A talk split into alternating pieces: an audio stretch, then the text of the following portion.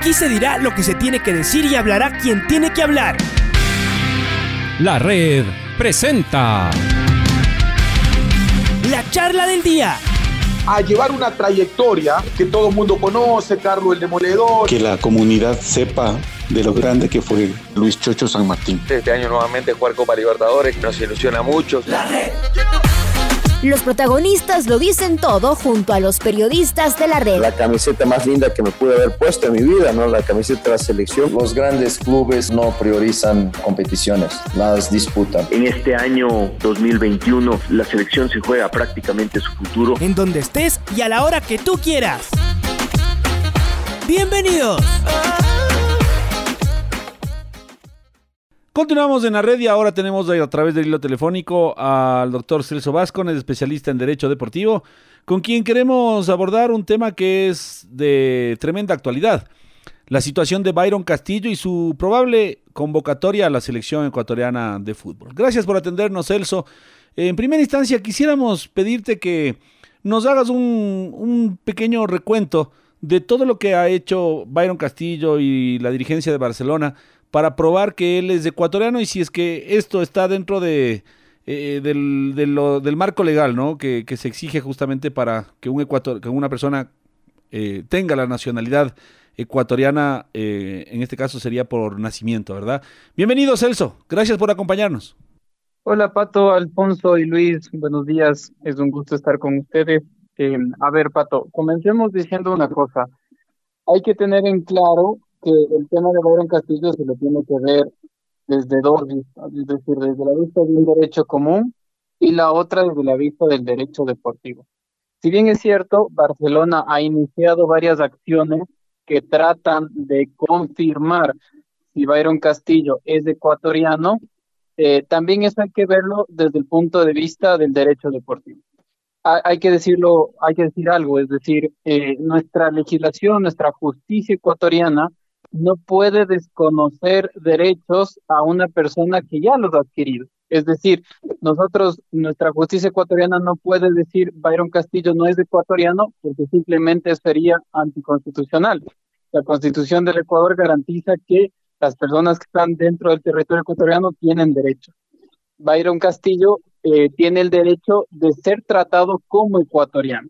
Sin embargo, desde la vista del derecho deportivo, hay una especie de, más allá de una duda razonable, que pone en riesgo el tema de la selección ecuatoriana de fútbol. Es decir, no estamos hablando de que Byron Castillo sea o no sea ecuatoriano, no estamos hablando de que Byron Castillo se le desconozcan derechos, sino lo que hablamos es que eh, si es que llega a confirmarse que hay una posible adulteración de identidad, FIFA y CONMEBOL establecen sendas responsabilidades para la Federación Ecuatoriana de Fútbol e incluso para el jugador.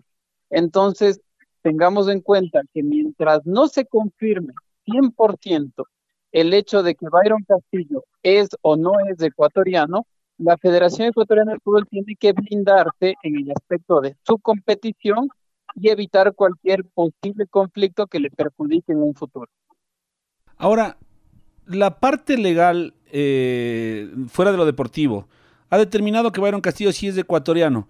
Eh, ¿Cómo puede la Federación Ecuatoriana de Fútbol tener total certeza con él o como con cualquier otro eh, y evitar así posibles sanciones antes de meternos en la parte reglamentaria deportiva? No, em, no es la Federación Ecuatoriana de Fútbol ni ningún club o asociación el, el ente encargado de confirmar o no y de otorgar o no nacionalidad. Entonces, eh, aquí hay una, una, ambigüedad, al menos, mi estimado Celso, que quisiera que, que, tú nos las expliques.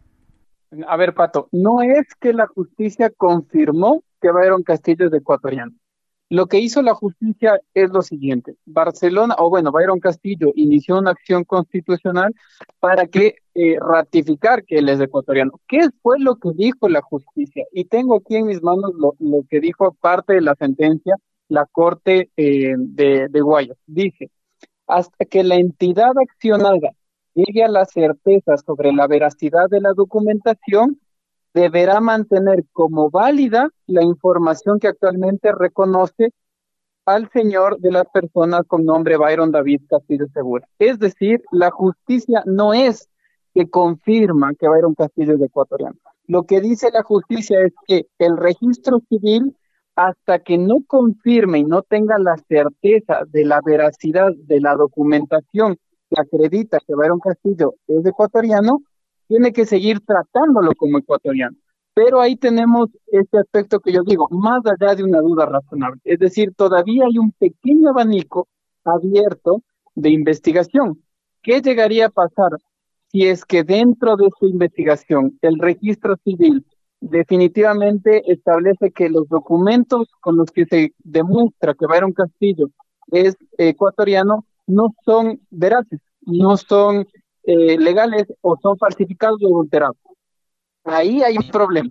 Hay un problema desde el punto de vista legal para Byron Castillo y hay un problema también para la Federación Ecuatoriana de Fútbol. ¿Cómo, ¿Cómo aplica la FIFA o cómo puede llegar a determinar la FIFA o la Comebol una posible adulteración de documentos eh, si justamente no es eh, ni el fútbol ecuatoriano, tampoco por supuesto el fútbol internacional, eh, el encargado de, confirmarlo, de verificarlo? ¿Cómo, cómo, ¿Cómo es este tema, Celso? Cuéntanos, por favor.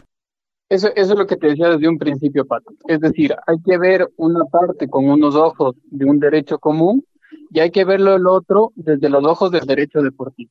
En el tema de derecho deportivo, vamos a poner en el evento en el que Byron Castillo, en efecto, es convocado a la selección y llega a participar, puede presentarse un reclamo de una eh, alineación indebida. Cuando se presenta un reclamo de una alineación indebida, se abre un proceso investigativo, se abre un expediente investigativo. Y ahí es lo que no tenemos la certeza de si lo ganamos o lo perdemos, de si es que hay eh, documentos que prueban o documentos que no son favorables. Entonces, cuando se abre un expediente, la FIFA o la CONMEBOL determinan una comisión de investigación propia de la CONMEBOL, que incluso podría venir a Ecuador y decir, a ver, demuéstrenos los documentos que ustedes dicen tener y los documentos que ustedes dicen no tener. Y también el otro club, el otro país, perdón, la otra selección podría decir, miren, en, en Ecuador ya existió una duda razonable de que el jugador no era nacional, de que el jugador ya había adulterado los documentos. Y si es que llegara a pasar que esa selección, esa asociación, llegue a presentar la documentación que acá en Ecuador ya se presentó y que generó la duda, entonces ese es el riesgo que tenemos en el tema del derecho deportivo que la FIFA pueda castigar a la federación, que la FIFA pueda hacer que nosotros perdamos el cotejo por 3 a 0 y que la FIFA incluso pueda sancionar al jugador hasta con un año de inhabilitación. Y esto podría accionarlo también un club en competencias como gol, por ejemplo, Barcelona está jugando la Copa Libertadores. ¿Podría hacerlo también un club ecuatoriano? Barcelona está jugando la Liga Pro.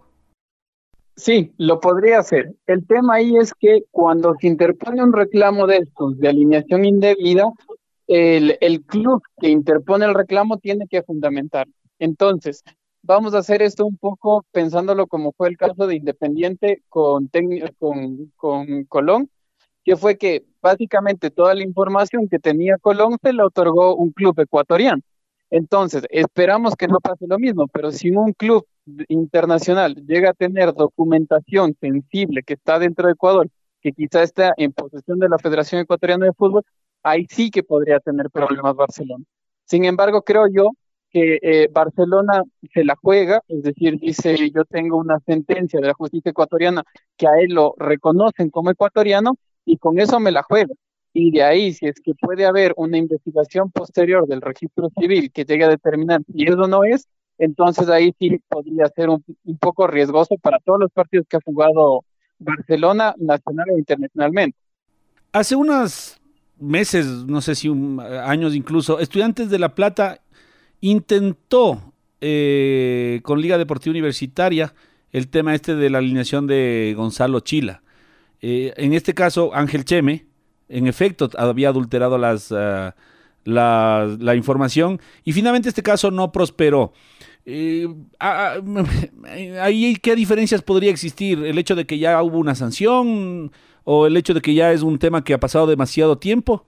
Sí, Pato, en el caso de estudiantes de La Plata con, Ángel Seme, el Gonzalo Chila, así creo que era, em, eh, ¿por qué no pasó el reclamo? Simplemente porque estaba prescrito. Ellos lo presentaron más allá de los dos años que permite la norma FIFA, la norma Conmebol para establecer un reclamo y por eso simplemente estuvo cerrado.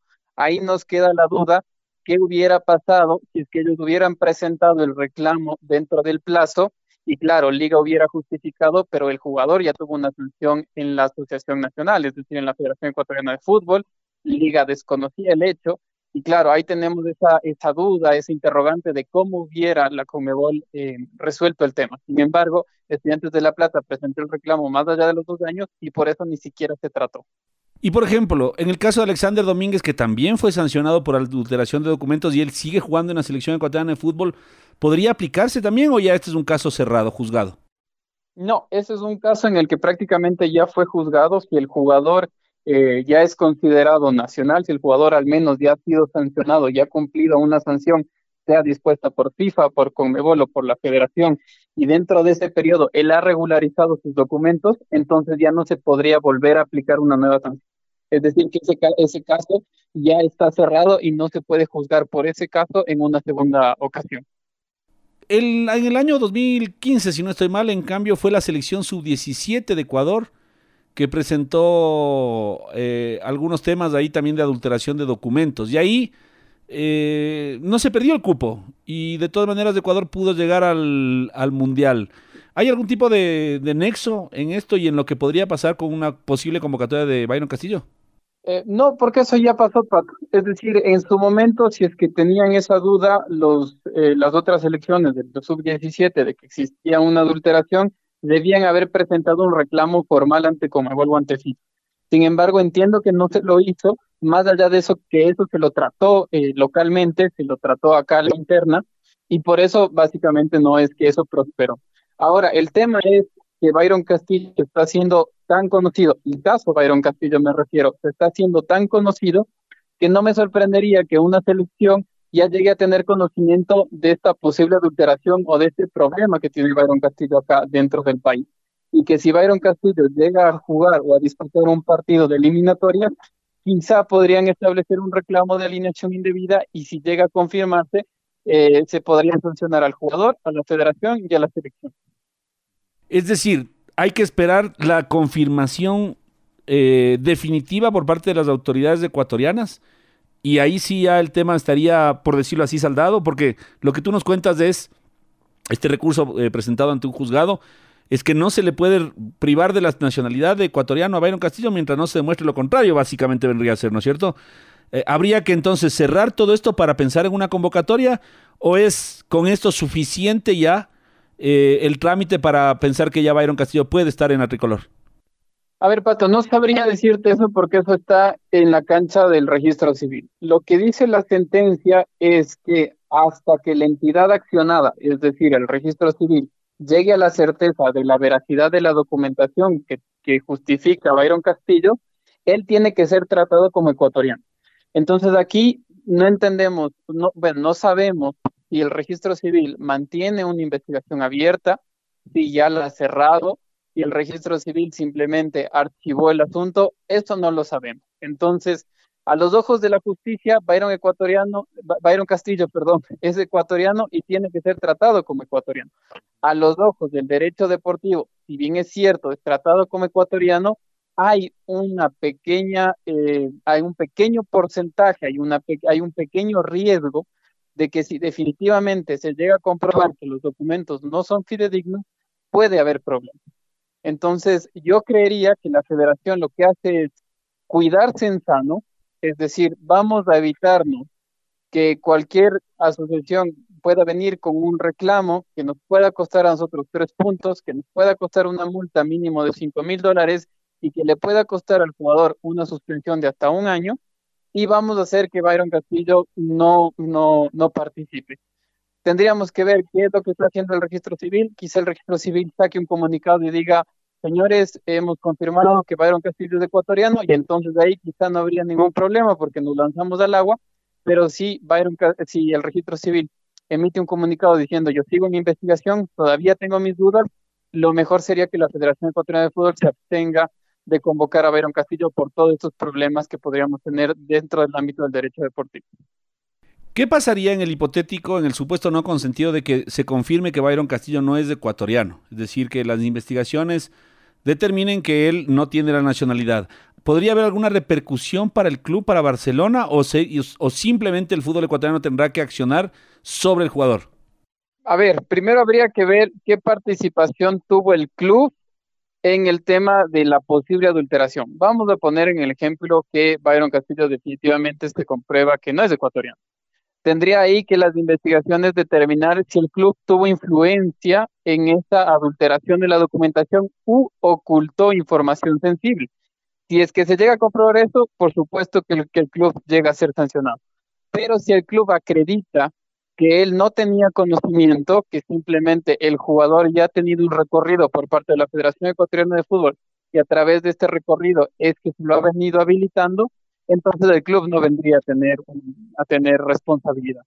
Entonces, mientras es, es, como que hablamos de un abanico de opciones en virtud de ciertas circunstancias que pueden pasar o que no pueden pasar. Es decir, podríamos decir que al club sí le pueden sancionar si es que él tuvo injerencia, o decir simplemente el club es otra víctima, entre comillas más, y tampoco tiene responsabilidad. Ahora, Byron Castillo solo juega en Barcelona, ¿no? A nivel profesional. Ah, no, y en Aucas. Sí, pero tiene, esto, me, tiene un historial en Aucas, entonces, claro, el tema, lo que podría decir la defensa de Barcelona es, vamos a ver dónde fue la primera inscripción del jugador, y entonces quizá ese, esa, ese club que hizo la primera inscripción podría ser el responsable pero yo simplemente lo adquiero en un proceso de inscripción que ya tenía un pasado, que ya tenía un historial en la Federación Ecuatoriana de Fútbol, entonces yo cómo pude haber influenciado en documentación. Esa podría ser la defensa y una defensa muy fuerte de Barcelona.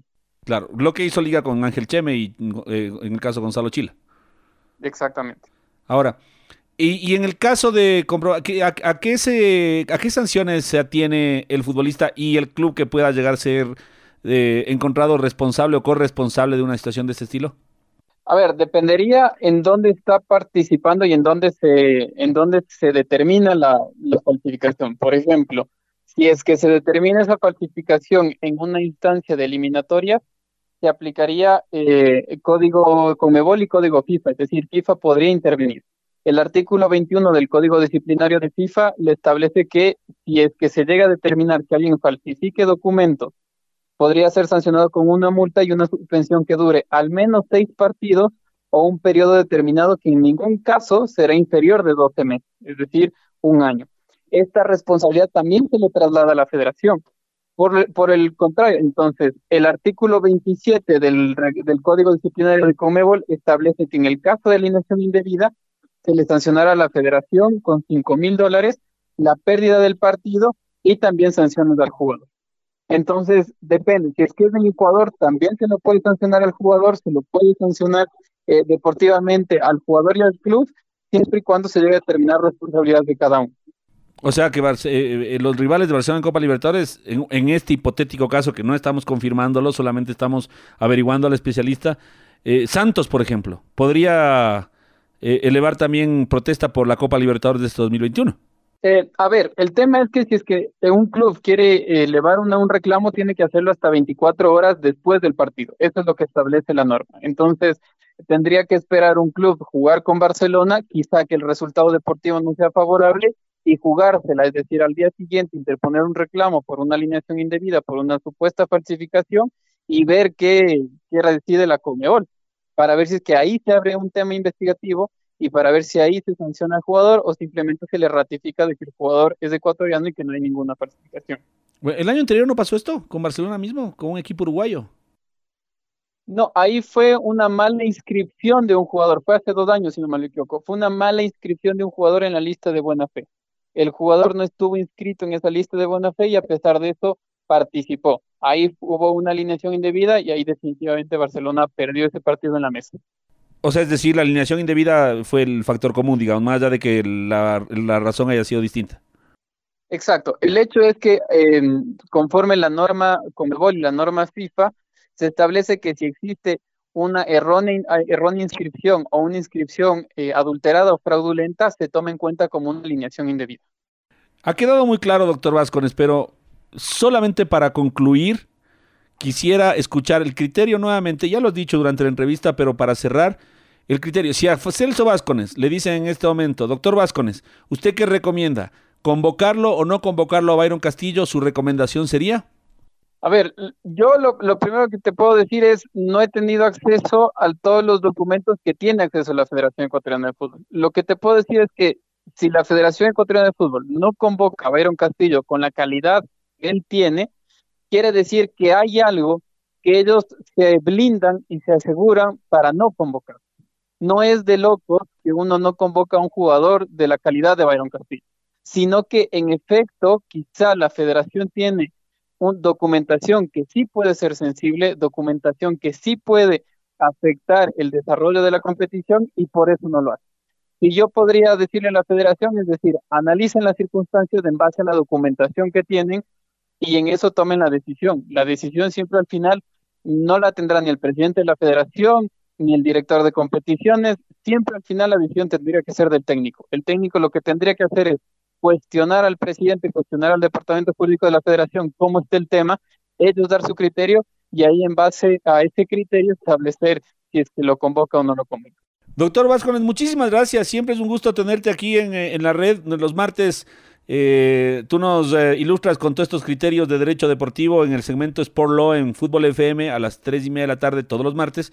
Pero hoy, Taya, también hemos eh, tenido tu participación en jornadas deportivas, por lo cual te quedamos muy agradecido. Un abrazo fuerte, Celso. Buenos días. Muchas gracias a ti, Pato. Fuerte abrazo para ti, Alfonso y para Luis. Cuídense mucho. La red presentó la charla del día. Un espacio donde las anécdotas de actualidad deportiva se revelan junto a grandes personajes del deporte. Quédate conectado con nosotros en las redes de la red. Síguenos como arroba la red Ecuador y no te pierdas los detalles del deporte minuto a minuto. Escúchanos en vivo en TuneIn y en los 102.1 FM en Quito. ¡Te esperamos! La red.